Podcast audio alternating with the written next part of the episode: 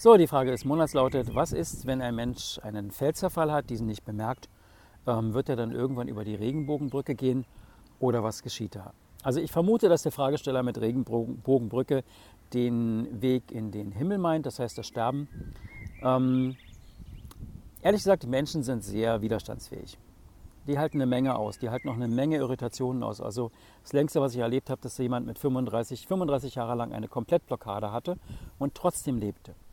Wie viele Menschen haben ganz wenig von ihrer Seele noch? Wie viele Menschen haben fremde Identitäten in sich, haben blockierte Körperbereiche, ähm, sagen Nein zum Leben und so weiter. Also es ist erstaunlich, wie, wie widerstandsfähig der Mensch ist und wie wenig er kaputt zu kriegen ist.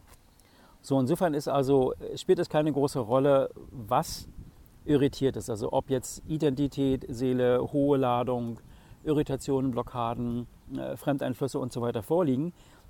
Die meisten Menschen haben sehr viel davon und leben ganz gut damit ähm, und gehen wie jeder von uns irgendwann über diese Brücke hinüber äh, in den Tod. Und die Frage ist für mich doch nur, ähm, die ist nicht, ob wir über die Brücke gehen, das machen wir alle.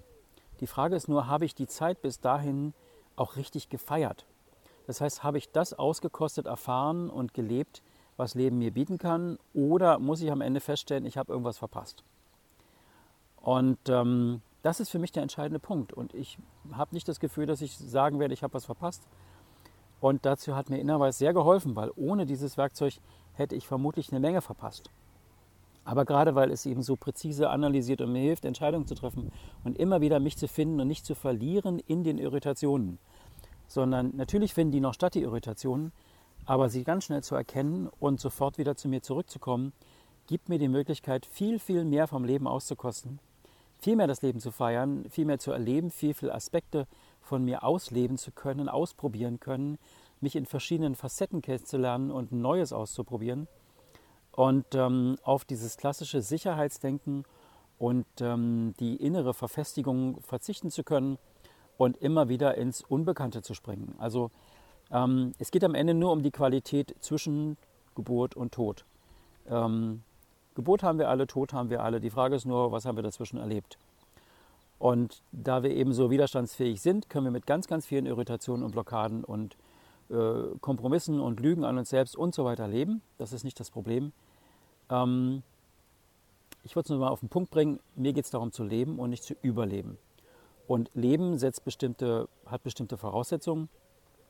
Und da hilft mir innerweise sehr gut, die Voraussetzungen zu erfüllen, nämlich eigene Identität, Energie zu geben, ähm, die Klarheit zu haben, geringe Ladung, kreativer Fluss, ähm, diese innere Freude, dieses Lachen und so weiter und so fort. Ähm, das sind die Geschenke, die mir Innerweis jeden Tag wieder gibt. Und deswegen freue ich mich einfach auf die vielen, vielen Jahre, die hier noch sind. Und dann treffen wir uns irgendwann auf der anderen Seite wieder und dann können wir mal miteinander reden.